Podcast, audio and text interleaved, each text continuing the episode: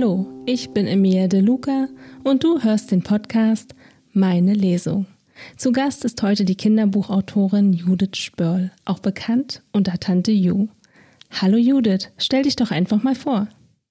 Hallo Emilia, grüß dich. Danke, dass ich heute wieder bei dir sein darf.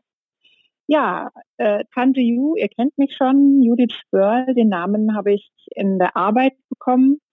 Da kriegt man immer ein Kürzel, das hatte ich, glaube ich, schon damals mal erklärt. Äh, jeder hat eine Abkürzung und von Judith kam dann Ju und nach dem bekannten Flugzeug wurde aus mir ganz schnell die Tante Ju. Und äh, ich bin Fluglotsin, habe früher äh, das wundervolle Hobby Segelfliegen gehabt und als meine Tochter jetzt langsam in das Lesealter kam, habe ich angefangen, selber Kinderbücher über das Fliegen zu schreiben. Und deswegen sind wir heute hier. Schon mittlerweile im vierten Band, im dritten Band über Lena, im vierten Band über das Segelfliegen. Einmal eine ganz, ganz neue Welt für Kinder. Ja, du bist ja heute auch das zweite Mal zu Gast. Ähm, letztes Jahr warst du ja zu Gast mit deinem ersten Band. Welches Buch hast du uns denn heute mitgebracht? Ich habe heute quasi den dritten Band mitgebracht aus dieser Reihe. Im ersten Band äh, Lena fliegt sich frei, hat meine Heldin fliegen gelernt, ist also zufällig äh, über den Flugplatz gestolpert und hat sich gedacht, wow, cool, ist mal mitgeflogen, fand das dann so super und hat das selber gelernt. Da lernt man die ganze Flugplatzwelt kennen und wie das so ist bei den Teenagern, geht es dann natürlich auch äh, um das Zwischenmenschliche ein wenig. Da sprießen die Hormone und ähm, es passiert so einiges. Es sind auch immer nicht so viele Mädchen am Flugplatz, also da kriegt man sehr viel Aufmerksamkeit, kann ich aus eigener Erfahrung sagen. Und im zweiten Band, den wir jetzt quasi sozusagen überspringen, äh, war Lena dann schon so weit, dass sie auf ein Jugendvergleichsfliegen geht und bei einem Wettbewerb mitmacht, wo man sehr auf Technik und Sorgfalt achtet beim Fliegen. Also da geht es gar nicht so sehr darum, wer ist jetzt am weitesten geflogen oder hat am, am besten das Wetter ausgenutzt oder wie das sonst auf Segelflugwettbewerben der Fall ist. Da hat die Strecke am schnellsten gemeistert. Ähm, beim Jugendvergleichsfliegen geht es wirklich darum, erstmal zu schauen, haben die Jugendlichen das wirklich gut gelernt, haben die ihren Flieger gut im Griff, wie sauber und präzise können die landen. Das ist ja immer wichtig, wenn man auch unterwegs mal gezwungen ist, außen zu landen. Und das Abenteuer erlebt Lena im zweiten Band zusammen mit allen möglichen anderen Problemen, die sie meistern muss. Einen großen Unfall. Man fällt auch mal hin, man muss wieder aufstehen. Das muss man auch erst mal lernen. So, und jetzt sind wir schon im dritten Band. Hier ist Lena 17 und äh, Down Under, Australien. Es winkt das große Abenteuer. Davon möchte ich euch heute erzählen. Magst du schon mal ein bisschen verraten, worum es in deinem Buch geht heute? Ich habe letztes Jahr und nachdem man ja viel Zeit hatte in der Corona-Zeit, ähm, so ein bisschen das Thema aufgegriffen, ähm, Fliegerei international. Es ist so schön, wenn man fliegen geht und sich als junger Mensch auf einen Flugplatz stellt. Es ist es ist total egal, wo man ist, ob man in Deutschland ist, in, in der Schweiz, in, in Frankreich, Amerika, Australien, Japan, egal wo auf der Welt. Auf dem Segelflugplatz gelten überall die gleichen Bedingungen und man ist sofort in der Gruppe drin und kann loslegen und das ist eine wunderbare Gemeinschaft. Und das habe ich so ein bisschen mit dem großen Namen Pilots for Future hier äh, verbunden und habe mir ein Austauschprogramm ausgedacht für junge Segelflieger. Das ist so ein bisschen aus der privaten Geschichte entstanden. Mein Dad war auch Pilot und so bin ich damals zum Fliegen gekommen. Und damals gab es eine ähm, Vereinigung, die hat das dann möglich gemacht, dass Cockpit-Kindern zu Cockpit-Kindern reisen können. Es ist ja ein wahnsinniger Luxus. Und dann hat der Papa mich nach Amerika gebracht und der Vater meiner Austauschschülerin hat sie hergebracht. Das war super. Und so kann man international Kontakte knüpfen. Und das ist natürlich eine Wahnsinnsgelegenheit für Jugendliche. Und das kann natürlich nicht jeder mal einfach so, keine Chance. Aber ich fände es toll. Das ist so ein bisschen, ach, wäre das nicht super? Zukunftsspinnerei äh, wenn international die Verbände es möglich machen könnten, dass man Verbindungen knüpft und die Jugendlichen aus verschiedenen Vereinen mal die Fliegerei auf einem anderen Kontinent oder in einem anderen Land kennenlernen. Das habe ich so ein bisschen weitergesponnen und eben hier einen Schüleraustausch in, inszeniert, wo Lena tatsächlich nach Australien darf. Was heißt darf? Sie erkämpft es sich hart, da kommen wir jetzt gleich zu. Und ähm, das auch ist wieder aus meiner eigenen Geschichte entstanden. Ich war nach dem Abitur mehrere Monate in Australien unterwegs, auch zum Fliegen und konnte da eben sehr viel von erzählen und berichten. Und das ist natürlich alles hier eingeflossen. Das hört sich richtig spannend an. Magst du gleich mal anfangen? Gerne, gerne. Wir fangen gleich ganz von vorne an, weil ich denke, so kommt man am schnellsten rein. Das Buch ist auch für Leser geeignet, die jetzt die ersten zwei Bücher nicht unbedingt kennen. Ich habe am Anfang des Bandes ein Briefing gemacht, so nennt man die Vorbesprechung, bevor man fliegen geht, wo alle wichtigen Details äh, in der Crew untereinander besprochen werden, damit jeder unterwegs weiß, worum es geht. Und ich habe also auch ein Briefing vorangestellt und vor allem, wenn man unterwegs ist, wenn man losfliegt, macht man einen Flugplan. Beim Segelfliegen nicht unbedingt. Die fliegen im unkontrollierten Luftraum, aber die großen Flugzeuge, die machen einen Flugplan. Und so einen Flugplan habe ich hier auch angehängt und ein wenig erklärt, wer da schon alles mitspielt bei den Protagonisten, wer wo fliegt, weil so im dritten Band haben wir jetzt schon ein paar Flugplätze gesammelt und ein paar Leute sind zusammengekommen, dass man das vielleicht erzählen sollte. Aber so ist auch der dritte Band für Leute, die die ersten beiden nicht unbedingt kennen, empfehlenswert. Und da können dann auch größere Kinder sind es dann schon fast gar nicht mehr, Jugendliche direkt einsteigen, denen vielleicht Band 1 Lena noch ein wenig zu kindlich wäre. Ansonsten ist das Buch so ab zwölf eigentlich gedacht. Wir steigen jetzt aber direkt ein, Kapitel 1, große Pläne. Eigentlich war Lena ein mutiges Mädchen. Wenigstens hielt sie sich dafür. Allerdings war es im Moment gut, dass sie nicht wusste, was in den nächsten Wochen und Monaten auf sie zukommen sollte. Vielleicht wäre sie sonst weniger überzeugt ihren Weg gegangen, als ihre Mutter sie eines Abends nach einer endlosen Diskussion völlig entnervt über den Küchentisch hinweg böse anfunkelte. Ich will aber, Trotzig starrte Lena ihrer Mutter mit erhobenem Kinn in die Augen und schmiss die geballte Autorität ihrer 17 Jahre Lebenserfahrung in die Waagschale. Nein, habe ich gesagt, und das ist mein letztes Wort, zischte Barbara Reisenberg erbost, drehte sich empört auf dem Absatz um und verließ wutschnaubend die Küche. Barbara, Liebling, jetzt beruhige dich, lass uns noch eine Nacht drüber schlafen. Komm, wir, Lenas Stiefvater Johannes beeilte sich, seiner Frau zu folgen und verschwand ebenfalls im Flur.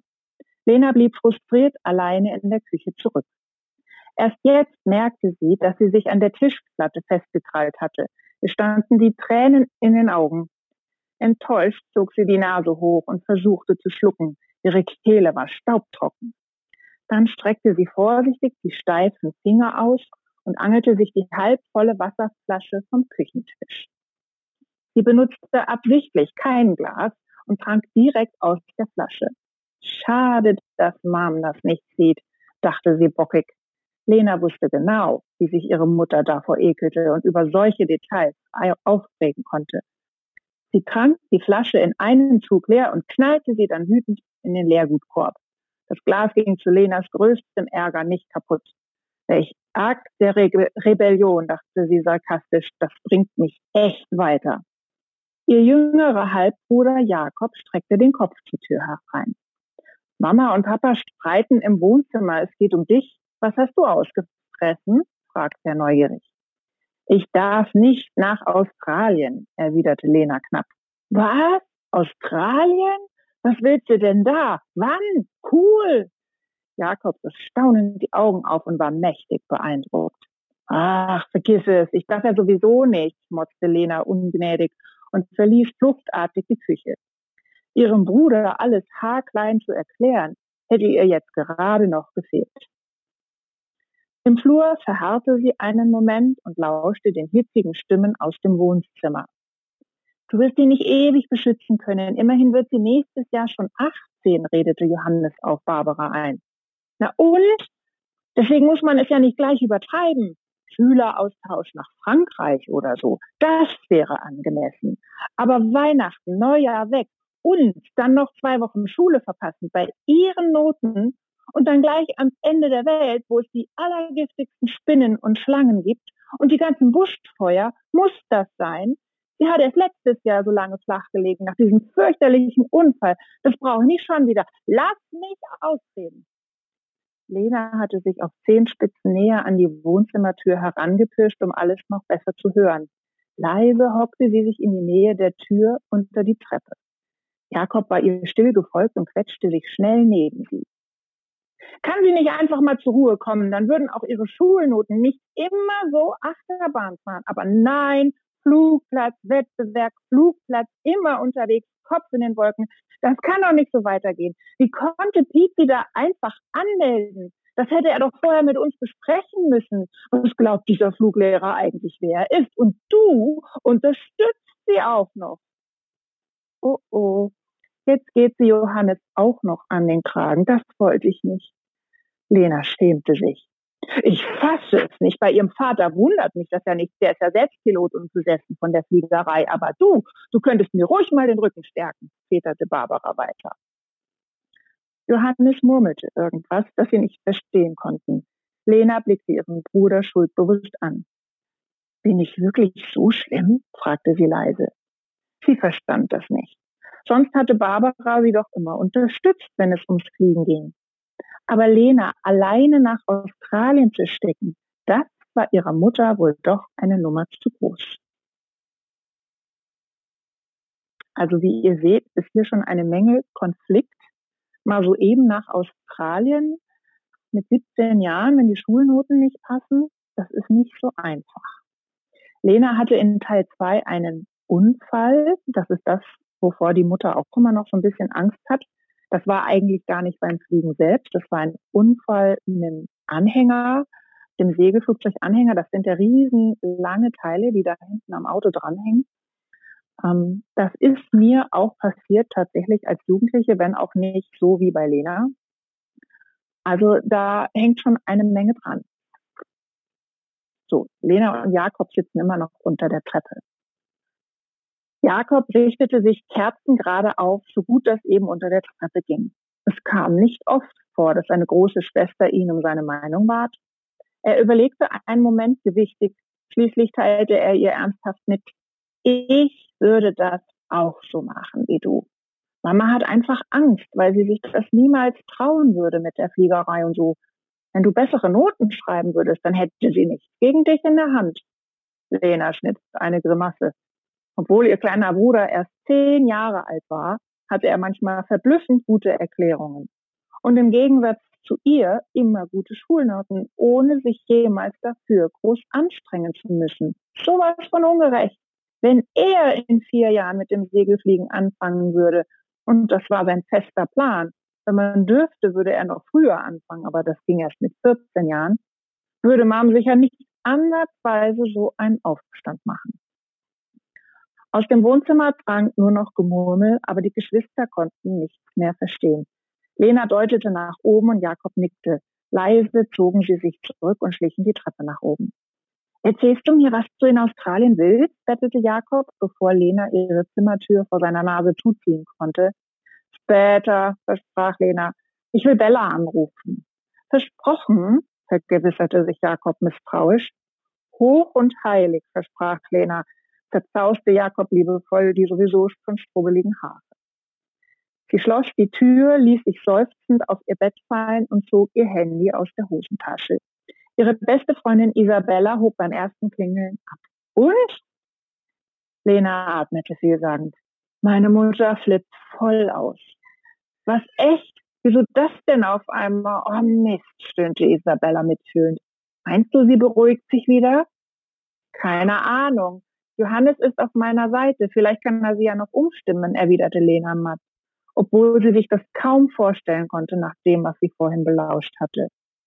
Du musst nach Australien, das ist ja wohl sowas von klar. Ich wünschte, ich dürfte auch. Aber meine hysterische Flugangstmutter würde das niemals erlauben. Die ist ja noch viel schlimmer als deine Mutter. Ich verstehe das gar nicht. Sonst war meine Mom doch immer ganz cool, was das Fliegen anging, oder? Was soll auf einmal diese Panikmache? Giftschlangen, Spinnen, na und? Die Leute, die da wohnen, kommen ja auch ganz gut damit klar, stimmt Selena. Das Problem mit den Schulnoten erwähnte sie lieber nicht. Das war ihr peinlich. Isabella war nämlich wie ihr Bruder. Sie konnte überhaupt nicht verstehen, dass man auch etwas anderes als Einser und Zweier mit nach Hause brachte. Lena kam sich neben Isabella manchmal vor wie der Depp vom Dienst. Pass auf, bei Martin gibt's garantiert null Probleme. Seine Mutter sagt doch zu allem Ja und Amen, lenkte sie verlegen von sich ab. Martin ging in dieselbe Klasse wie Isabella und Lena und war der erste aus der Clique gewesen, der in Moorbach angefangen hatte, Segelfliegen zu lernen. Außerdem war er lange mit Isabella zusammen gewesen. Isabella stieg voll darauf ein. Das glaube ich sofort. Seine Mutter ist echt eine Nummer. Total blind, was ihren Schatzi betrifft. Dabei er doch der große Schussel, dem alle Missgeschicke dieser Welt passieren. Ich kann dir Geschichten erzählen. Bei ihm würde ich mir eher Sorgen machen, ob er nicht irgendwo auf dem Weg nach Australien verloren geht oder dort gleich in ein Schlangennest tritt. Machst du dir noch Sorgen um ihn? Echt? hakte Lena nach. Was? Ach, Quatsch, nein. Spannt sich Isabella ein bisschen. Naja, vielleicht doch. Ach, ich weiß auch nicht. Er ist ja jetzt mit Lala glücklich, oder? Lena stöhnte. Das sind ja ganz neue Töne. Du warst doch immer cool. Und was ist mit Maxel? Für mich habt ihr in den letzten Wochen in der Schule und am Flugplatz total glücklich ausgesehen. Das Traumpaar. Was habe ich denn da verpasst? Sie rollte mit den Augen. Ging das schon wieder los? Lena hatte gedacht, dass, alle dass alles läge weit hinter ihm. Im letzten Jahr hatte Bella mit Martin Schluss gemacht, weil der heimlich in sie, Lena, verknallt gewesen war. Bella hatte ihn erwischt, wie er sie geküsst hatte. Lena selbst war damals völlig perplex gewesen. Martin hatte sie einfach überrumpelt, obwohl sie ihm schon mal gesagt hatte, dass sie nichts von ihm wollte. Egal. Auf jeden Fall hatte Bella dann später mit dem Moorbacher Flugplatzhelden Maxwell angebandelt. Lena hatte erst Bedenken gehabt. Sie war auch schon mal auf seinen Charme hereingefallen. Aber er schien sich doch zu ändern. Und das mit Bella war was Ernsteres. Na, und Martin war jetzt mit Lala vom Flugplatz zusammen. Das passte doch auch super. Muss das immer alles so schwierig sein? Was hatte Bella denn nun wieder für Gefühle und Befindlichkeiten? Und warum hatte sie Lena als ihrer besten Freundin bisher noch nichts davon erzählt? Oh, Bella war manchmal echt anstrengend. Nach außen hin musste bei ihr wohl immer alles perfekt aussehen. Lena seufzte verhalten. Wann war noch mal alles so kompliziert geworden? Und Maxel ist im Abi-Stress. Außerdem will er Berufspilot werden. Die Bewerbung läuft schon. Er hat kaum noch Zeit. Man muss noch lernen, sagt er. Ich weiß nicht, lamentierte Isabella. Ja, stell dir vor, manche müssen für die Schule lernen und es fliegt ihnen nicht alles so zu wie gewissen Leuten. Na und? Ist doch normal, erwiderte Lena spitz. Hast ja recht. Ich sollte geduldiger sein, schmollte Isabella nachdenklich. Aber zurück zu dir. Australien. Was ist mit Pete? Sollte der sich nicht einsetzen? Schließlich hat er alles ins Rollen gebracht, ohne deine Mutter zu fragen. Es klingelte an der Haustür. Oh, warte mal kurz, es hat geklingelt. Lena öffnete ihre Tür einen Spalt und lauschte. Jakob war sofort die Treppe heruntergepoltert, um zu sehen, wer draußen stand. Mama, Pete ist da und will mit dir sprechen, brüllte er extra laut. Ihm war klar, dass seine Schwester das hören wollte. Pete ist da, ich rufe später zurück. Das ist ja Gedankenübertragung, wisperte Lena ins Telefon und drückte das Gespräch weg. Eine Sekunde später hatte sie von Bella eine Nachricht mit Daumen hoch. Lena seufzte. Trotz allem Beziehungshickhack Bella war und blieb die allerbeste Freundin, die man sich vorstellen konnte. Sie fieberte voll mit Lena mit. Jakob war wieder heraufgekommen und setzte sich auf die oberste Stufe. Leise hockte sich Lena neben ihm. Sagst du mir jetzt, worum es geht? Was will dein alter Fluglehrer Pietz denn hier? quengelte er leise. Mit klopfendem Herzen friemelte Lena etwas aus ihrer hinteren Hosentasche und drückte ihm den Brief in die Hand, den Piet ihr heute Morgen auf dem Flugplatz gegeben hatte. ermahnte sie ihren Bruder. Sie wollte keinen Piep von dem, was unten geredet wurde, verpassen. Barbara hatte Piet hereingebeten und die Erwachsenen saßen jetzt in der Küche. Die Tür hatten sie zum Glück nicht geschlossen. Jakob faltete den verknitterten Brief auseinander. Ein Prospekt fiel ihm dabei auch in den Schoß. Darauf stand von vielen exotischen Flugplatz- und Flugzeugbildern umrahmt Young Pilots for Future. Jakob drehte den Prospekt schnell um und las die deutsche Übersetzung. Fliegen, Technik, globale Vernetzung. Die Zukunft unseres Planeten liegt in den Händen der Jugend. Wir möchten eine neue Initiative ins Leben rufen und junge Piloten weltweit zusammenbringen. Werden wir Teil dieser einzigartigen bla bla bla bla, das klang aber geschwollen. Er übersprang einen ganzen Teil. In der Luftfahrt und speziell beim Segelfliegen beschäftigt man sich seit Jahren mit CO2-freien Möglichkeiten der Fliegerei, bla bla. Junge Menschen fördern, weltweit zusammenbringen, Kommunikation, ähm, innovative Ideen, länderübergreifend. Oh, Jakob gab auf. Das war auch nicht besser und klang immer noch so schwülstig. Darunter waren die Logos der internationalen Luftfahrtvereinigungen und Aeroclubs abgebildet. Argentinien, Australien, Österreich, Kanada, China, Japan, Dänemark, Deutschland, Finnland, Frankreich, Israel, Ungarn und so weiter und so weiter. Ganz schön viele, fand Jonas. Er legte den Prospekt zur Seite und las den zerknitterten Brief. Vielleicht wurde er hieraus schlauer. Sehr geehrte Damen und Herren, wir freuen uns, Ihnen mitteilen zu können, dass Ihr Verein ausgewählt wurde, um an dem internationalen Austauschprogramm für Schüler Young Pilots for Future teilzunehmen. Im Zuge des Losverfahrens wurde für Sie ein Segelflugclub in Tocumwal, Australien, ermittelt. Genauere Details folgen in Kürze. Bitte füllen Sie das beiliegende Formular zur Anmeldung für die Teilnehmer aus, inklusive Einverständniserklärung der Erziehungsberechtigten. Tickets und Zuschüsse werden intern beantragt. Darum werden wir uns für Sie kümmern. Das Visum für Australien müssen die Teilnehmer privat organisieren. Ein Antrag zur Schulbefreiung wird Ihnen, falls nötig, rechtzeitig vom Deutschen Sportbund zugestellt. Mit freundlichen Grüßen, Ariane Bugdolf-Frost, Jugendreferentin Luftsportjugend, Deutscher Aeroclub, Bundesgeschäftsstelle Braunschweig. Boah, heißt das, du sollst so ein Austauschdings mitmachen? Hat Piet dich da angemeldet, platzte Jakob heraus. Er vergaß vor Aufregung völlig leise zu sprechen. Unten schloss jemand mit Nachdruck die Küchentür. Na toll, danke. Jetzt höre ich nichts mehr, motzte Lena aufgebracht. Ups, sorry, nuschelte Jakob kleinlaut. Er zog entschuldigend die Schultern hoch. Lena seufzte schon wieder. Das wurde langsam zur Gewohnheit. Wenn sie sowieso nichts mehr hörte von unten, konnte sie ihm jetzt genauso gut alles erklären. Okay, also hört zu. Das ist eine internationale Ausschreibung für Piloten oder Pilotenschüler unter 21 Jahren gesponsert, also bezahlt wird es von den Aeroclubs, Flugsicherungen, Fluggesellschaften und was weiß ich von wem, weil die alle irgendwie Nachwuchsprobleme haben und so auch Werbung machen wollen. Jugendliche aus der ganzen Welt wollen zusammengebracht werden und sich vernetzen. Und ihr trefft euch dann alle in Australien, unterbrach Jakob sie aufgeregt. Was? Nein, natürlich nicht. Lass mich ausreden. Im Prinzip ist das einfach ein weltweiter Schüleraustausch. Sie hoffen, dass dadurch mehr als Internetfreundschaften aufgebaut werden und dass diese luftfahrtbegeisterten Jugendlichen auch später im Berufsleben vielleicht mal toll zusammenarbeiten. Von wegen so neue Lösungen in der Luftfahrt für den Klimawandel finden und so. Hä? Verstehe ich nicht. Jakob schaute ratlos. Egal, wenn du groß bist, wirst du es schon verstehen. Für mich geht es jetzt um einen Schüleraustausch nach Australien, der mich nicht kosten wird.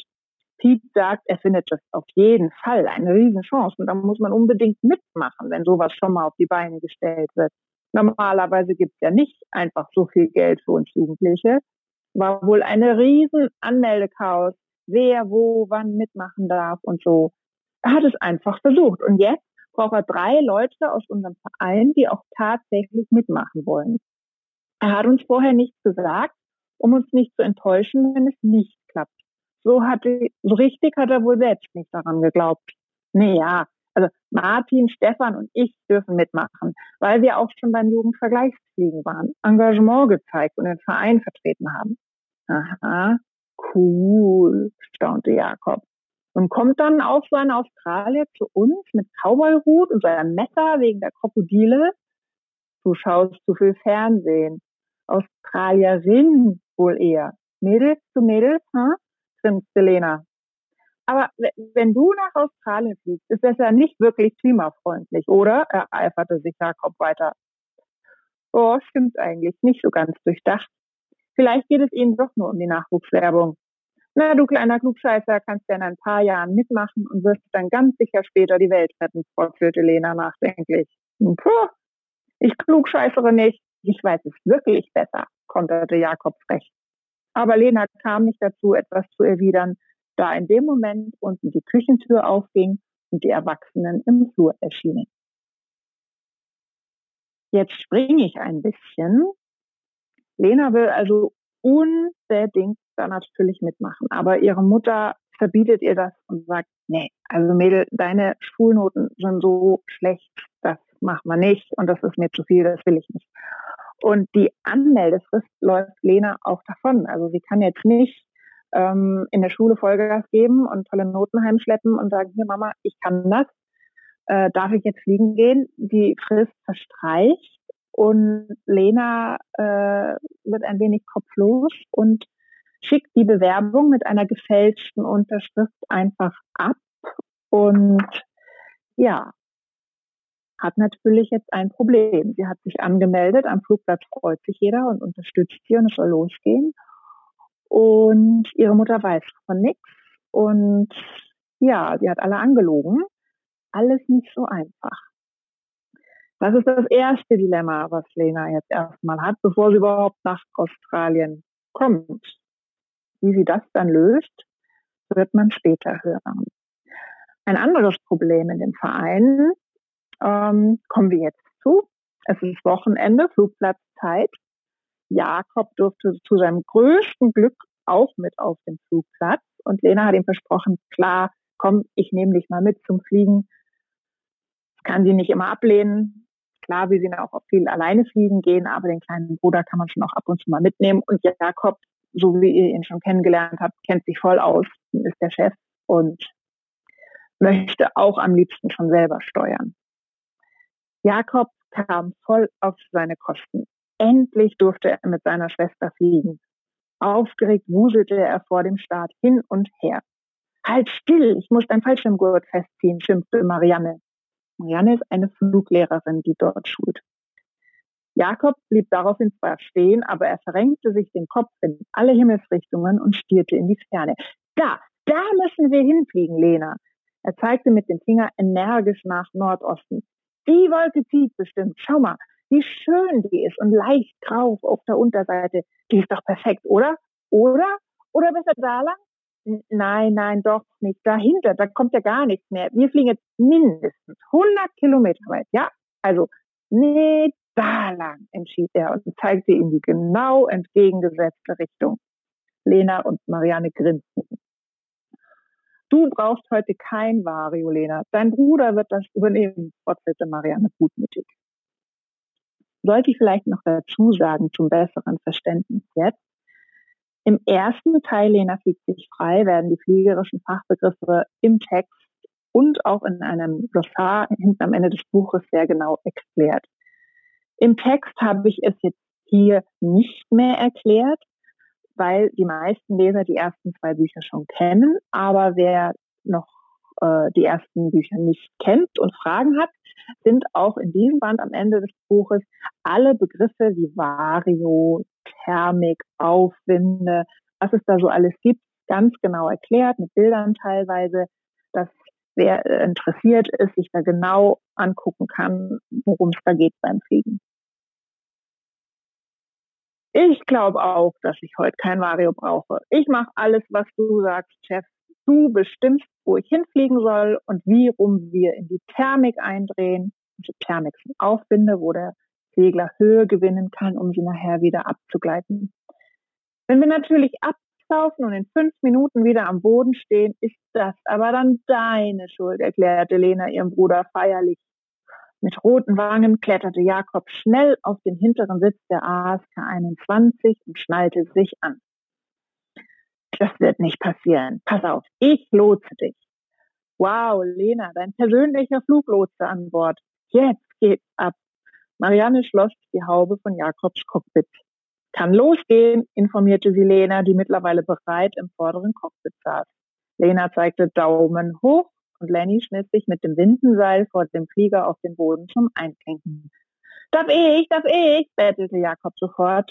Du darfst die Kommandos wiederholen, schmunzelte Lena. Auf, kam Lennys Stimme dumpf unter dem Flugzeugbauch hervor. Lena zog die gelbe Ausblinkvorrichtung und nickte zustimmend als Zeichen für Jakob. Aus! brüllte Jakob prompt. Lena fuhr zusammen. Er ist keinen Meter entfernt von dir, du brauchst nicht so zu schreien. Lenny hatte den Ring am Ende des Schleppseils in den Haken der Schwerpunktkupplung angelegt. Ein, kommandierte er. Lena ließ den Ausklinkhebel los und der Haken schnappte ein.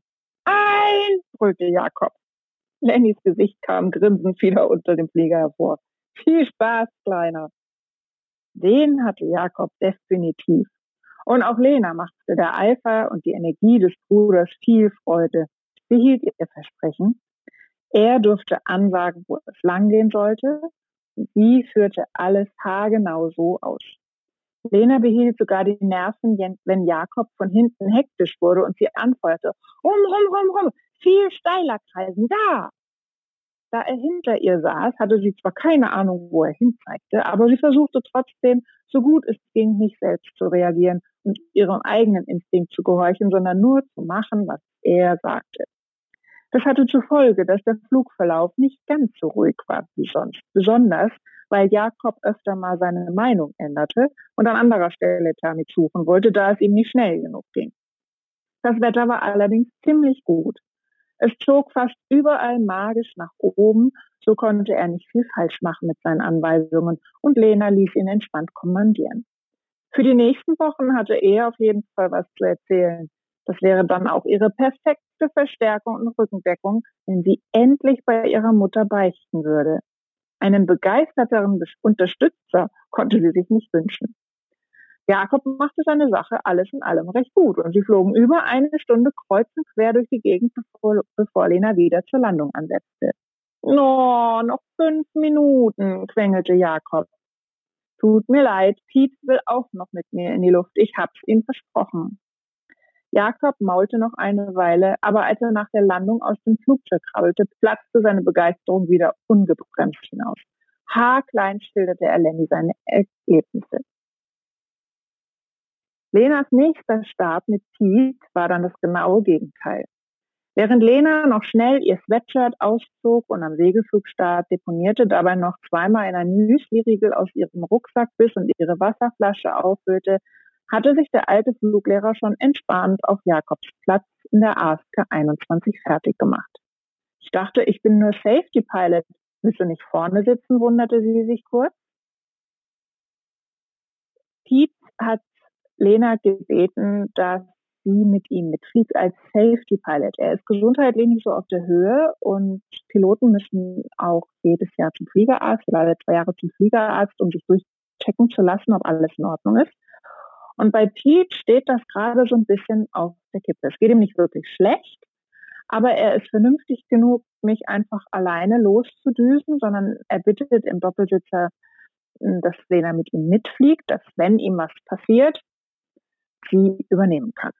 Sehr vernünftig. Und wir haben eine kleine Vorahnung, was vielleicht gleich passiert. Ich dachte, ich bin nur Safety Pilot. Willst du nicht vorne sitzen? wunderte Lena sich kurz. Ach, ich habe so viel geschult, Mindern. Lassen wir es so. Ist mir lieber. Steuern kann ich von hinten genauso gut. Gesagt, getan. Lena ließ sich gemütlich durch die Gegend schaukeln. Pete war Pilot in Command und machte sein Ding. Wobei gemütlich relativ war. Im Vergleich zum Flug mit Jonas war jetzt nicht mehr Zickzack angesagt und planloses durch die Thermik dümpeln, Pete war ein alter Fuchs und auch wenn alles ruhig und entspannt zuging im Cockpit, hatte er sie in 0, nix auf 1500 Meter gebracht und flog jetzt zügig nach Norden ab. Lena hatte aufgepasst wie ein Flitzebogen. Normalerweise flog ja sie und Pete korrigierte dann. Als Fluglehrer hielt er sich natürlich zurück. Jetzt konnte sie beobachten, wie er sich mal ungehemmt in der Thermik austobte und welche Entscheidungen er dabei so traf. Währenddessen wechselten sie kein Wort. Eine fast andächtige Stille begleitete sie und Lena wollte das nicht durch blöde Fragen kaputt machen. Erst eine Dreiviertelstunde und 70 Kilometer weiter sprach einer von ihnen wieder und brach das wohlige, einvernehmliche Schweigen. Lena hatte ihren Gurt etwas gelockert und sich tief in ihren Sitz gemuckelt. Sie genoss den Flug in vollen Zügen. Solche Flüge mit Pi waren immer etwas ganz Besonderes. Lena liebte den alten Fluglehrer genauso wie Maxwell, Martin und alle anderen Schüler im Verein. Für seine Ruhe und Gelassenheit, seine Geduld und seine unerschöpflichen Geschichten und die felsenfeste Sicherheit, die er auf dem Flugplatz vermittelte. Mal ganz abgesehen davon, dass er ein verdammt guter Segelflieger war, wofür sie ihn alle maßlos bewunderten. Er war immer da, fasste mit an, konnte helfen, regelte die Dinge, er trieb sie an und förderte sie und vor allem traute er ihnen immer ein bisschen mehr zu als sie sich selbst. So konnten sie über sich hinauswachsen. Lena hätte dafür keine Worte gefunden, aber in seiner Gegenwart fühlte sie sich einfach unglaublich sicher und hatte Vertrauen in sich und die Welt. Nach den ersten 30 Minuten hatte Lenas Aufmerksamkeit deutlich nachgelassen und war einer verträumten Faulheit gewichen. Sie waren vor einer Weile an Niederfelden vorbeigeflogen und Lena hielt unwillkürlich Ausschau nach einem Cirrus. Dieser Cirrus wird von einem Freund geflogen, den sie in Band 2 kennengelernt hat. Pete hatte zwar die Frequenz von Niederfelden gerastet, als sie sich dem Flugplatz näherten, aber zu hören war nicht viel. Kein Zeichen von Jonas. Lena, übernimmst du mal, mir ist irgendwie nicht so, brach Pete plötzlich die Stille. Doch er beendete seinen Satz nicht, sondern gab einen unkontrollierten Schmerzenslaut von sich, der Lena durch Mark und Bein ging. Ach du Scheiße, entfuhr es Lena. Sie schoss aus ihrem Sitz in die Höhe und stieg sofort in die Pedale, Hand am Steuer. Eyes Control. Unwillkürlich zog sie mit der linken Hand ihre Gurte wieder straff. Das Adrenalin jagte ihr ins Blut und ihr Herz raste. Sie räusperte sich geräuschvoll und leitete sofort eine 180-Grad-Kurve ein, um zurück Richtung Niederfelden zu fliegen. Dort war der nächste Flugplatz. Oh, das durfte doch nicht wahr sein. Pete, was ist los? Hast du Schmerzen? Ich fliege zurück nach Niederfelden, okay? Ihre Kehle war wie zugeschnürt. Hoffentlich hörte er nicht ihre Panik. Sie musste jetzt ruhig bleiben und für ihn da sein. Statt einer Antwort stöhnte Pete nur ganz furchtbar und rang hörbar nach Flucht. Verdammt! Sie musste sofort Hilfe rufen. Niederfelden Info? Mayday, Mayday, Mayday. Hier ist Delta 6746. Niederfelden Info? Lena war sich zwar nicht sicher, ob ein Mayday jetzt tatsächlich schon angesagt war im Funk, aber das war ihr gerade völlig egal. Sie brauchte dringend Unterstützung und das würde sicher sofort alle alarmieren. Delta 6746 Niederfelden, höre dich laut und klar, was ist los? kam die Stimme des Flugleiters von Niederfelden knisternd aus dem Lautsprecher. Lena konnte sich nicht an seinen Namen erinnern, war sich aber sicher, ihn beim Jugendvergleichsfliegen damals kennengelernt zu haben. Den hatte sie wohl mit ihrem Mayday aufgeschreckt. Der klang schon fast so aufgeregt wie sie nach dem Einsatz. Delta 6746, ASK 21, Lena hier. Pete, mein Passagier, braucht dringend einen Notarzt. Er hat offensichtlich Schmerzen und ich glaube, er bekommt auch nicht mehr so gut Luft. Er kann mir nicht sagen, was los ist. Ich weiß nur, dass er in letzter Zeit gesundheitliche Probleme hatte. Ich bin circa 20 Kilometer nordöstlich von euch. Die Höhe sollte reichen. Ich komme direkt zur Landung. Pete war gut bekannt in Niederfelden. Sie würden sofort wissen, wer gemeint war. Lena kontrollierte die Höhe, 1350 Meter. Damit sollte sie eigentlich hinkommen, auch ohne erneute Thermiksuche und Kreisen, wenn sie es mit der Geschwindigkeit nicht übertrieb und unterwegs nicht irgendwo übermäßiges Saufen war. Sie drückte den Steuerknüppel trotzdem weiter vor und beschleunigte noch etwas. Okay, wir alarmieren sofort den Rettungswagen, Lena. Der Wind ist variabel bis sechs Knoten. Du kannst anfliegen, wie du magst, egal von welcher Pistenrichtung. Ach nein, vielleicht besser Piste 2.6. Dann kannst du bis zum Hangar abrollen. Dann kommt der Notarzt schneller dran. Äh, QNH 1015. Delta 46, Roger, Piste 26, QNH 1015, meldete Lena korrekt zurück. Seltsamerweise war sie jetzt ganz ruhig. Der hibbelige Flugleiter hatte ihr deutlich gezeigt, dass sie jetzt die Nerven behalten musste. Sonst brachte sie Pete nicht sicher und zügig runter. Blödsinn, schaltete sich da auf einmal eine andere knorrige Stimme dazwischen. Oh Gott sei Dank. Das war eindeutig Betsy, stellte Lena erleichtert fest. Unverkennbar. Nach Pete war Betsy die Person, die Lena fliegerisch den meisten Respekt einflößte. Betsy war Jonas Großmutter und eine fliegende Legende. Kindchen, Kennst du das große orangene Möbellager an der B210? Da müsstet ihr im Nordosten eigentlich dran vorbeigekommen sein, erklärte die alte Dame gelassen. Lena war unendlich dankbar für die Ruhe, die Betsy ausstrahlte und atmete tief durch. Ja, habe ich gesehen. Moment, ja, kann ich sogar von hier aus sehen, verständigte sie Betsy. Gut. Wenn du dort näher kommst, wirst du sehen, dass hinter dem Möbellager eine ellenlange Wiese ist. Ich kenne den Landwirt, den sie gehört, und ich weiß zufällig, dass er frisch gemäht hat. Da läuft sogar ein Feldweg direkt von der Bundesstraße am Möbellager vorbei zu der Wiese. Da landest du, und zwar so, dass du direkt vor dem Feldweg stehst. Ich weiß, dass du das kannst. Das geht viel schneller und ist deutlich näher am Krankenhaus für den Rettungswagen. Alles klar, Lena? Oh. Lena schluckte trocken. Bitte, bitte, lieber Gott, oder wer auch immer, lass alles gut gehen, betete sie innerlich. Sie fand Betsys Idee klasse. Je schneller Pete, der jetzt beängstigend still geworden war, in ärztliche Hände kam, desto besser. Verstanden, Betsy, krächzte sie ins Mikrofon. Der Rettungswagen wird schnell bei dir sein, Lena, keine Sorge. Und wir geben in Moorbach Bescheid. Und Pete, alter Junge, falls du mich hörst, reiß dich zusammen, klar? Das ist noch nicht dein letzter Flug. Du trittst erst nach mir ab, verstanden? Ich bin viel älter als du befahl Betsy streng. Lena hörte Pete leise röcheln, das sollte wohl Zustimmung bedeuten. Immerhin wusste sie jetzt, dass er noch bei Bewusstsein war. Gut so. Danke, Betsy, antwortete Lena und beschleunigte die ASK 21 noch weiter. Jetzt musste sie definitiv nichts mehr mit der Höhe haushalten und konnte Gas geben. Mit knapp 200 Kilometern pro Stunde prügelte Lena die ASK 21 Richtung Möbellager. Schneller traute sie sich nicht zu fliegen, da sie durch etliche starke Aufwinde rauschten und der Flieger dabei ziemlich durchgeschüttelt wurde. In einem Passagierflugzeug wären sämtliche Kotztüten schon voll, überlegte Lena und wunderte sich gleichzeitig, dass sie jetzt an sowas denken konnte. Sie erzählte Pete von ihren wirren Gedanken und dokumentierte laut, was sie machte und vorhatte. Sie wusste nicht, ob Pete ihr zuhörte, da er auf ihre Fragen nicht reagierte. Aber vielleicht drang ja doch etwas von dem, was sie sagte, zu ihm durch und beruhigte ihn. Auf jeden Fall lenkte es sie selbst von ihrer Angst ab. Kurze Zeit später kamen sie quer ab des Möbellagers an. Perfekt, Betsy ist der Hit. Die Wiese ist wirklich super und wir sind schon direkt im Gegenanflug, teilte Lena Piep mit und inspizierte rechter Hand im Vorbeiflug ganz genau das Feld, wo sie landen sollte keine Hindernisse, Platz ohne Ende, Feldweg, genau so wie Betsy gesagt hatte. So, ich reduziere jetzt die Geschwindigkeit, Höhe passt gut, vielleicht ein bisschen höher Klappen setzen als sonst, rabarberte Lena weiter. Wahnsinn, vertauschte Rollen. Vor ein paar Jahren hatte Pete sie bei einer Außenlandung runtergesprochen. Und jetzt erzählte sie ihm, was zu tun war. Oh, hoffentlich bekommt er das überhaupt mit, dachte Lena beklommen. Energisch schob sie den Gedanken beiseite. Sie musste sich jetzt auf die Landung konzentrieren. Sie zog die Klappen, um weiter Höhe abzubauen. Sie war noch ganz schön hoch.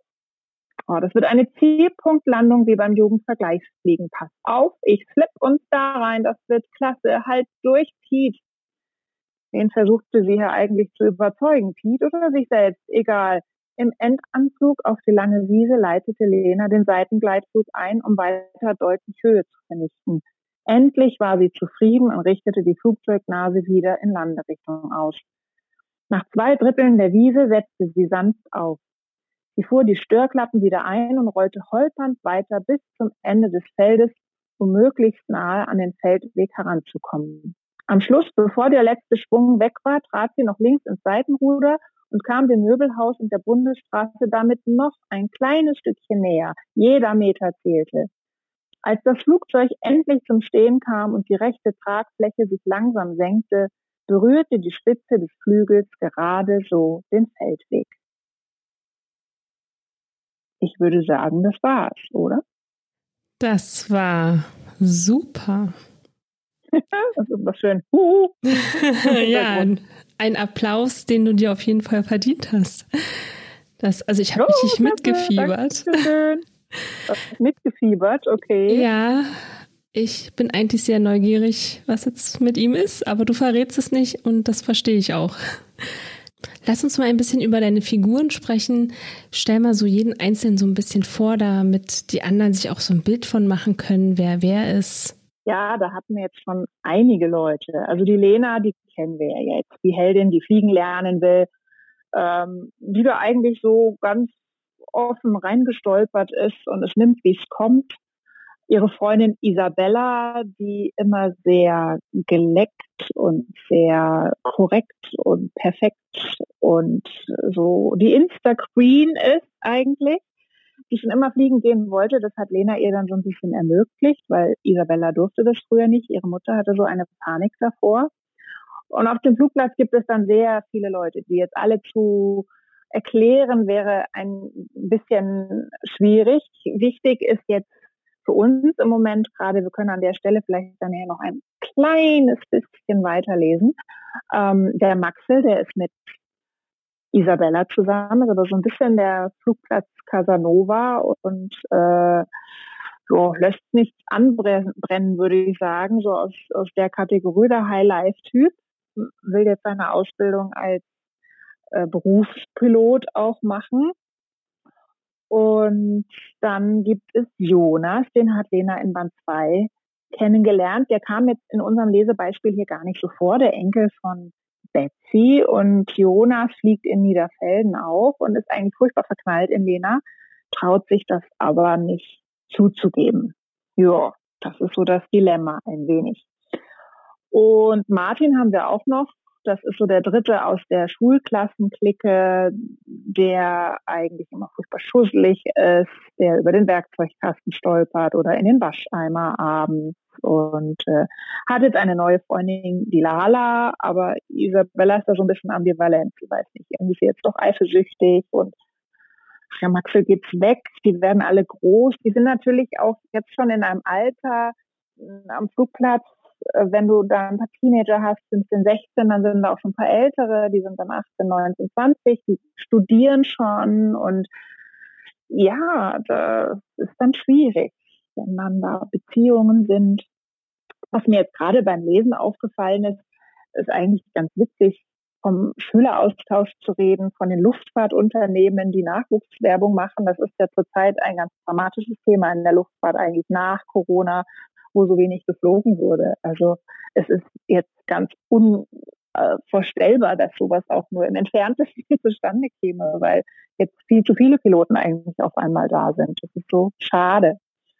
Aber ich hoffe, dass da vor lauter lauter die Jugendlichen nicht eben komplett vergessen werden, weil in ein paar Jahren zieht das alles wieder an und dann wird sicher wieder mehr geflogen und dann fehlt der Nachwuchs irgendwo. Und ähm, ja, schauen wir mal das ist schon recht spannend da in der Luftfahrt. Wo spielt denn dein Buch überall? Es spielt ja an verschiedenen Orten. Magst du darüber mal ein bisschen was erzählen? Ähm, es spielt einmal auf Lenas Flugplatz in Moorbach. Das wird später auch noch ganz wichtig, weil dadurch, dass es viel schlecht geht und ähm, da eine ganz starke treibende Kraft fehlt, äh, sagen sich die anderen älteren Herren am Flugplatz auch, naja, also warum sollen wir überhaupt noch Segelfliegen so unterstützen? Dann machen wir doch mal ein bisschen mehr für den Motorflug. Also sie müssen dann schon kämpfen, dass sie da weiterfliegen können. Und dann im zweiten Teil des Buches spielt es in Australien auf einem Segelflugplatz Tocumwal. Der liegt wirklich mitten in the middle of nowhere.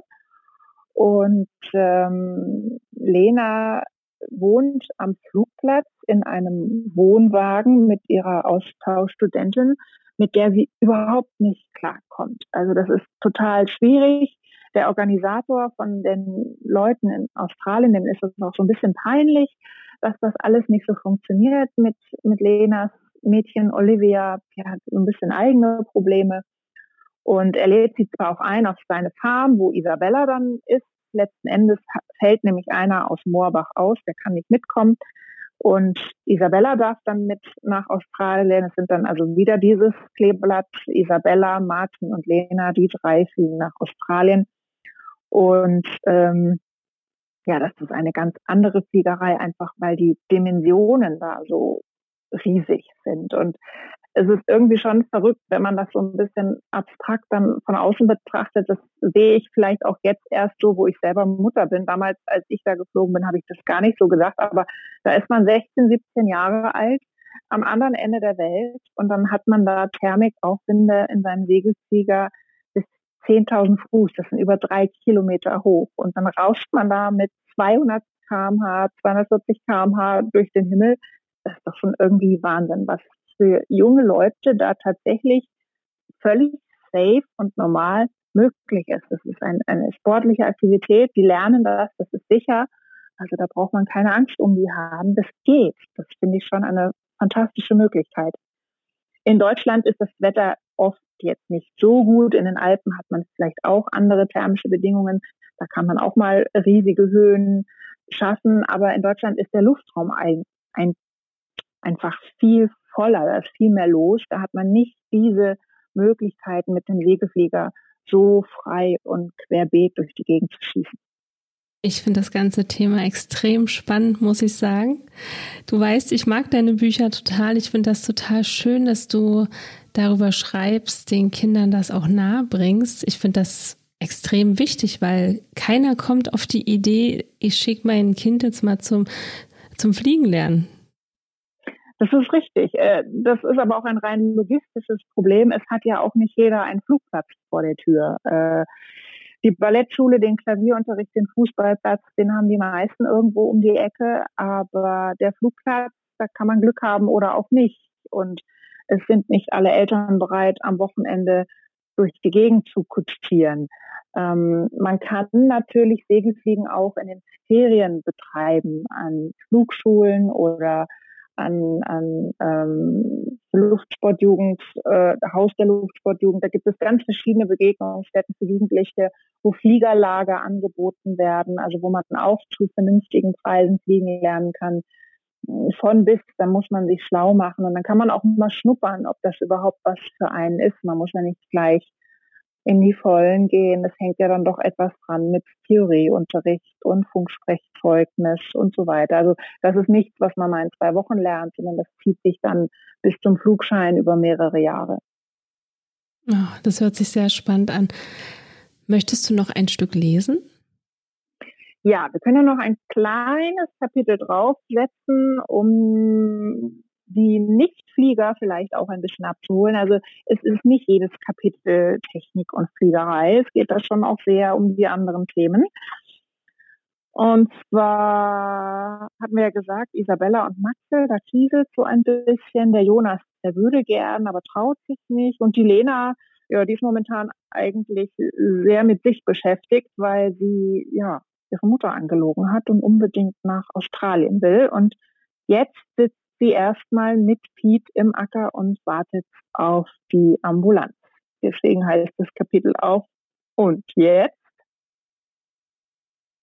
Mit fliegenden Fingern öffnete Lena ihre Gurte und die des Fallschirms, riss ihre Haube auf und sprang aus dem Flugzeug. Dann machte sie sich an Piet Cockpit mit bebenden Händen zu schaffen. Ihr alter Fluglehrer hatte die Augen geschlossen und Schweiß stand ihm auf der Stirn. In der Ferne hörte sie die Sirene eines Rettungswagens. Auf einmal huschte ein großer Schatten über sie hinweg. Lena fuhr zusammen. Während sie weiter an den Gurten von Pieps Fallschirm herumfummelte, suchten ihre Augen den Himmel ab. Das war die LSD aus Moorbach. Wo kam die denn jetzt plötzlich her? Das Martinshorn des Rettungswagens wurde immer lauter und kam schnell näher. Lena hatte Piet aus allen Gurten befreit. Mehr konnte sie jetzt nicht tun. Alleine bekam sie ihn aus der ASK 21 nie heraus. Alles wird gut, der Notarzt ist gleich da, Piet, halte durch, beschwor sie ihn und drückte fest seine Hand. Sie war eiskalt. Lena kauerte sich neben sein Cockpit und beobachtete abwechselnd jede seiner Regungen und die LS-4, die jetzt zur Landung ansetzte. War das Martin oder Maxe? Lena konnte sich nicht erinnern, wer mit welchem Flugzeug heute losgetobt war. Pete stöhnte leise. Der Rettungswagen und die LS-4 kamen mehr oder weniger gleichzeitig neben ihrem Doppelsitzer zum Stehen. Der Notarzt rechts, der Flieger links von ihnen. Lena erkannte unter den Spiegeln in Cockpithaube des Einsitzers Maxwells rote Locken. Sekunden später stand er neben ihr und half den Sanitätern und dem Notarzt, die sich von der anderen Seite über das Cockpit beugten, Pete aus dem Flugzeug zu heben. Pete wurde vorsichtig auf eine Bahre gebettet und dann im Laufschritt in den Rettungswagen gebracht. Der Arzt sprang mit hinein. Lena erklärte atemlos die wenigen Dinge, die sie beobachtet hatte und die sie von Marianne über Pete's Krankheit wusste. Sind Sie eine Verwandte? wollte einer der Sanitäter von ihr wissen. Der andere war auch schon eingestiegen und hatte den Motor gestartet. Nein.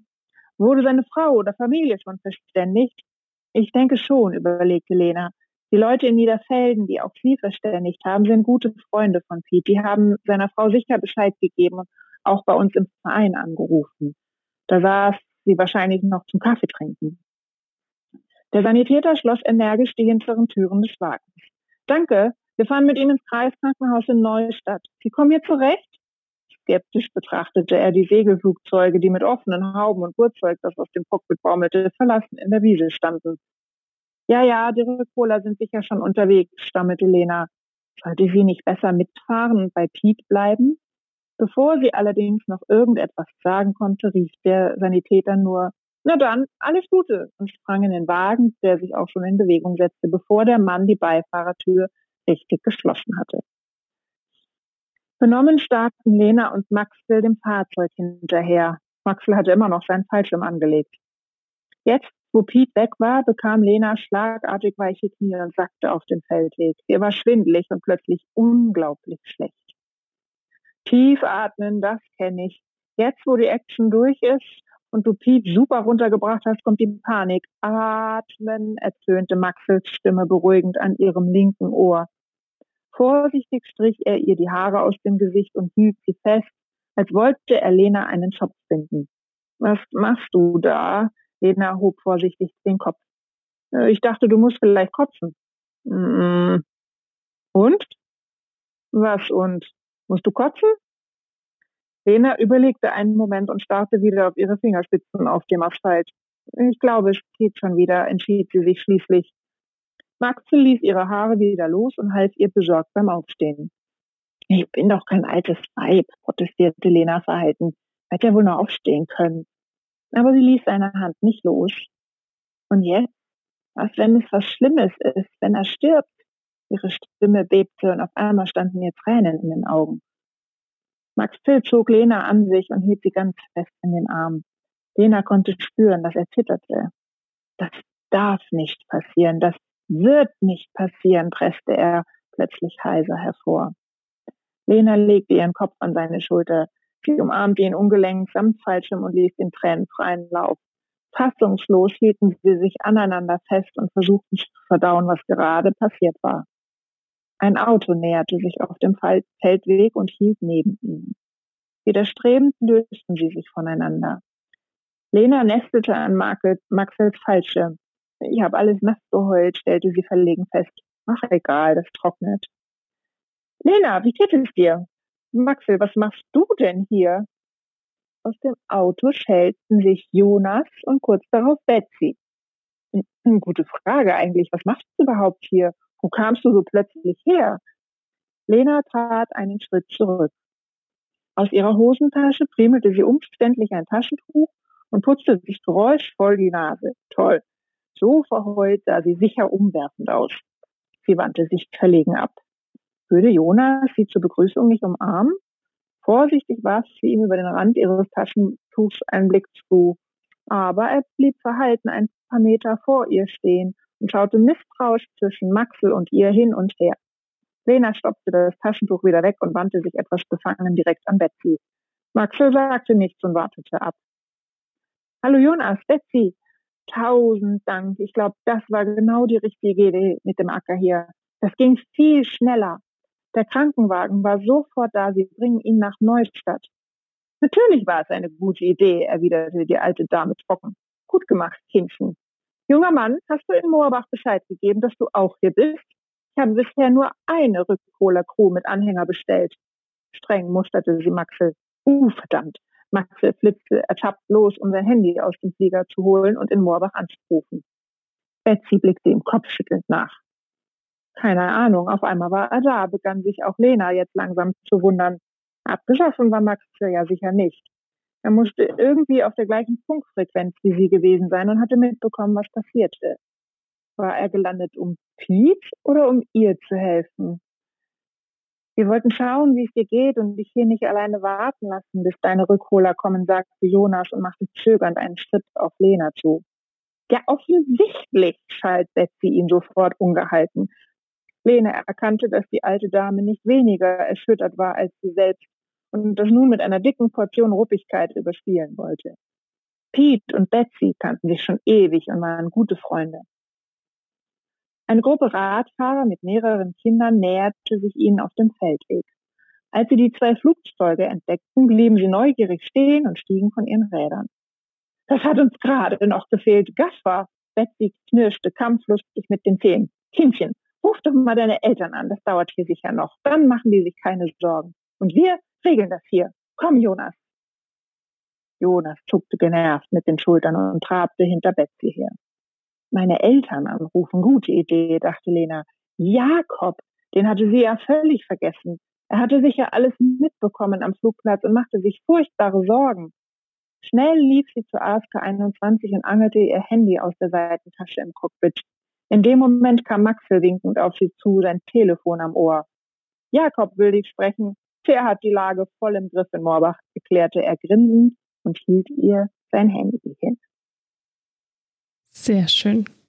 Ich bin begeistert. Es war wieder genau. sehr spannend. Und ich heiser jetzt. Oh nein, oh nein, ich könnte ewig zuhören. Ach, herrlich. Schön. Mhm. Das mit dem Hörbuch muss aber noch warten. Mhm. Okay, na gut, dann warte ich. Kein Problem. du hattest gesagt, das Buch ist ab zwölf für Selbstleser, ne? Die selber lesen. Genau, für Jugendliche, die selber lesen, ähm, ab zwölf. Also meine Tochter hat es auch schon ein bisschen vorher gelesen. Je nachdem, wann die mit Lena 1 anfangen, rutschen die da auch schon vorher durch. Aber da es natürlich halt um Teenager und erste Freundschaften und so weiter geht, haben wir es ab zwölf eingestuft. Mhm.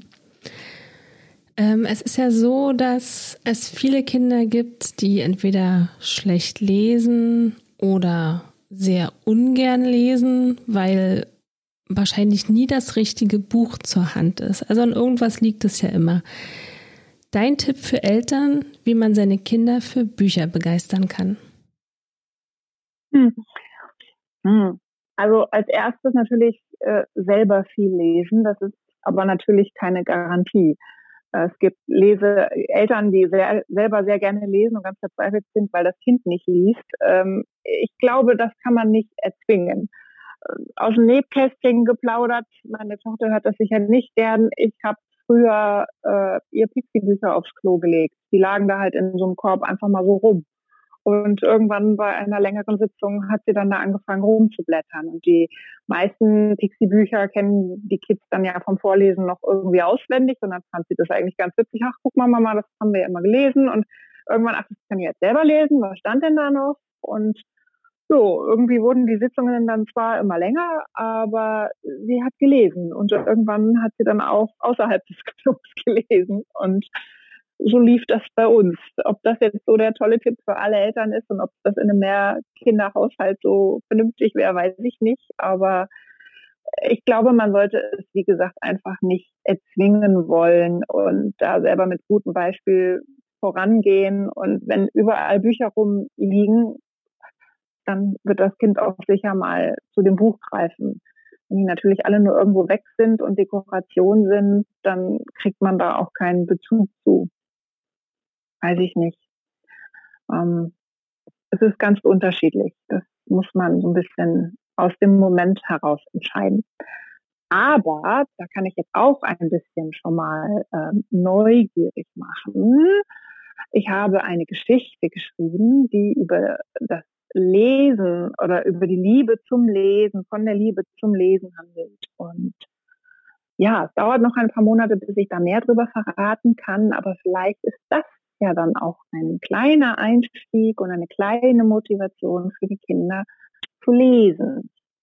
Oh, da freuen wir uns schon drauf. Also ich warte einfach auf den Moment, wo ich dann bei dir sehe, oh, da kommt was Neues. Ich bin dann sehr gespannt, auf jeden Fall. Erzähl uns doch mal, wo wir dich bei Social Media finden. Also, ihr findet mich bei Social Media auf Facebook unter Tante Ju. Ich hatte ja schon eingangs erklärt, warum, wieso, weshalb. Tante Ju für die Flieger und für alle anderen. Und auf Instagram auch kleingeschrieben, Tante unterstrich Ju mit zwei U, weil die normale Tante Ju war da leider schon vergeben. Und wenn ihr im Internet schauen wollt, was ich so geschrieben habe, wo Lesungen sind, wir planen da demnächst einige Flugplatzlesungen in Bayern, halt einfach mal, was hier so leicht für mich zu erreichen ist, dann schaut auf meiner Homepage vorbei, ubooks.de. Das hört sich sehr spannend an. Flugplatzlesung. Wie kann man sich das vorstellen, dass du auf einem Flugplatz bist, in einem Flugzeug oder vor einem Flugzeug und dann aus deinen Büchern liest? So ungefähr. Also das kam auch als aus äh, den ähm, Corona-Zeiten heraus, weil ich dachte, auf einem Flugplatz ist viel Platz und äh, da kann man sich schön mit viel Distanz hinsetzen selbst wenn es jetzt vielleicht mal ein wenig schauert und regnet, hat man in einer Flugzeughalle viel Platz. Und dann habe ich die Luftsportjugend Bayern angesprochen, die auch ganz begeistert waren von der Idee. Und wir werden das so ein bisschen verbinden, je nachdem, wo das stattfindet. Mal ist eine Bücherei beteiligt, mal ist ein lokales Luftfahrtmuseum beteiligt. Also je nachdem, was da noch für Kooperationspartner sind. Und die Luftsportjugend bringt dann auch ihren Pilotenkoffer mit, wo dann so ein bisschen Programm ist für Kinder, wo die ihren Pilotenschein in Anführungszeichen machen können. Und dann werden wir da eine kleine Lesung veranstalten, ähm, wo die sitzen, ob in der Halle, im Flugzeug draußen. Das müssen wir so ein bisschen Wetter- und Teilnehmer abhängig machen, denke ich mal. Das entscheiden wir dann kurzfristig. Und äh, ich denke, wir werden ganz sicher auch dann nachher noch ein kleines Gewinnspiel da dranhängen, wenn dann die Zuhörer nach der Lesung ein, zwei Fragen über die Fliegerei beantworten können oder jedes Eintrittsticket, irgendwie sowas. Alle nehmen dann teil und dann kann man natürlich auch einen Rundflug im Segelflugzeug gewinnen. Oh, spannend. Ich glaube, ähm, du sagst mir rechtzeitig Bescheid. Ich komme dann extra zu dir. Das darf man auf jeden Fall nicht verpassen. Nee, ich glaube, das ist eine ganz nette Idee und äh, das werde ich natürlich auf Social Media alles rechtzeitig bekannt geben. Das ist wunderbar.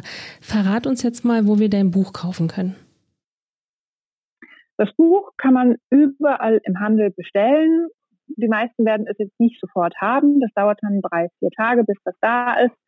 Ähm, man kann es im Internet bestellen. Da empfehle ich immer gerne den Autorenwelt-Shop, weil dort für die Autoren ein bisschen mehr übrig bleibt als die obligatorischen 70 Cent, die man so verdient pro Buch. Und wenn man sich überlegt, was Autoren da teilweise so reinstecken, ist das schon ganz schön dünn. Und die Autorenwelt, die setzt sich dafür ein, dass eben für die Autoren ein, ein paar Cent mehr unterm Strich übrig bleiben. Von daher, wenn man nicht die Möglichkeit hat, lokal zum Buchhändler zu gehen und den zu unterstützen, was immer die erste Wahl wäre, dann würde ich im Internet die Autorenwelt empfehlen, Autorenwelt Shop einfach mal googeln und da kann man das Buch auch bestellen jederzeit. Überall als Hardcover, Paperback und als E-Book auch. Wunderbar. Ich kann es nur jedem empfehlen mit Teil 1 vielleicht am besten anzufangen und dann sich durchzuarbeiten. Und das macht auf jeden Fall sehr viel Spaß. Nicht nur den Kindern, auch den Eltern. Ja, was wünschst du dir dann von deinen Lesern? Hm, ähm, ich wünsche mir von meinen Lesern, dass sie sich ähm, gut unterhalten fühlen, dass sie einfach Spaß haben, wenn sie mit Lena da fliegen, dass sie vielleicht auch mal die Welt aus der Vogelperspektive betrachten und einen anderen Blickwinkel einnehmen und einfach den weiten Horizont genießen können. Ob sie selber mal kleine oder große Piloten werden, das ist natürlich immer toll, wenn sie das machen. Das freut mich riesig. Da bekomme ich auch ganz oft Post, wenn Leserinnen sich tatsächlich dann später selber freigeflogen haben und den Weg gegangen sind und dann schreiben, oh, das war bei mir genau wie bei Lena. Das ist total entzückend.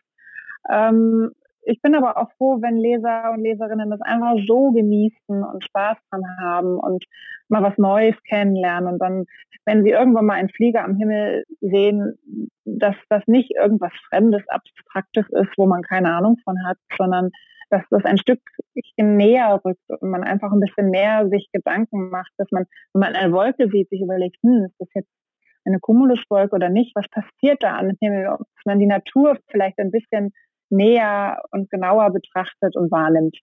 Das wäre doch schon einiges. Auf jeden Fall, auf jeden Fall. Ich denke, wenn wir uns mal sehen, dann nimmst du mich auf jeden Fall mal mit, oder? In die Luft? ich muss erst wieder meinen Flugschein reaktivieren, weil der ruht schon seit leider vielen Jahren, weil äh, als Fluglotin im Schichtdienst schaffe ich das nicht am Wochenende auch noch fliegen zu gehen mit Familie und jetzt ist das Bücherschreiben dazugekommen ich denke mir, wenn man fliegen geht, dann muss man das wirklich auch äh, intensiv betreiben, damit das sicher ist und damit das was taugt. Wenn man das nur hier und da mal so einen kleinen Hüpfer und dann wieder monatelang nicht, weil man zeitlich das nicht schafft, das äh, ist nicht mein Anspruch. Das möchte ich nicht. Also vielleicht später, wenn ein Kind aus dem Haus, ich nicht mehr berufstätig, dann kann ich wieder durchstarten. Also das ist wie Fahrradfahren, das verlernt man nicht. Aber momentan konzentriere ich mich mal aufs Bücherschreiben und auf die Arbeit und auf die Familie und dann gucken wir mal weiter, wie das läuft. Aber wenn wir uns wiedersehen, wer weiß, auf der Buchmesse oder so, diese Aktionen mit den Rundflügen, die könnten schon öfter mal passieren. Das ist immer auch für die Vereine ja eine tolle Art und Möglichkeit, sich zu präsentieren und die Möglichkeit gebe ich gerne und zum Beispiel bei der Buch Berlin, da werde ich dabei sein und da gibt es rund um Berlin auch ein paar ganz tolle Plätze, wo ich jetzt schon weiß, die werden mich unterstützen. Und da wird es sicher auch ein Gewinnspiel geben und dann kannst du ja mal dein Glück versuchen. Ja, oder wir gehen vielleicht mal zusammen auf einen Flugplatz. Genau, gerne. Würde ich mich sehr darüber freuen und vielleicht auch irgendwann mal auf die ILA zusammen. Ja, one day. Ja, genau. Ja, liebe Judith, wir sind leider schon am Ende. Schade, muss ich ganz ehrlich sagen, aber ich hoffe, dass du bald wiederkommst und wir sehen, wir sehen uns ja auch bald, wo ich, ich freue mich wahnsinnig darauf, ganz ehrlich, ähm, dass wir uns endlich mal live sehen. Und ich danke dir, dass du heute zum zweiten Mal mein Gast warst. Ja, ich habe zu danken. Es hat mir riesig Spaß gemacht und äh, ja, das bauen wir aus. Ne? So alle Nase lang wieder beim nächsten Buch. Da kommen sicher noch einige über das Lesen, über das Fliegen. Also Stoff ist genug da. Das hoffe ich auf jeden Fall. Ja, ich würde sagen, ich wünsche dir noch einen schönen Tag. Bis zum nächsten Mal. Eure Emilia. Wenn dir die Folge gefallen hat, abonniere den Podcast und über eine Bewertung würden wir uns sehr freuen. Meine Lesung.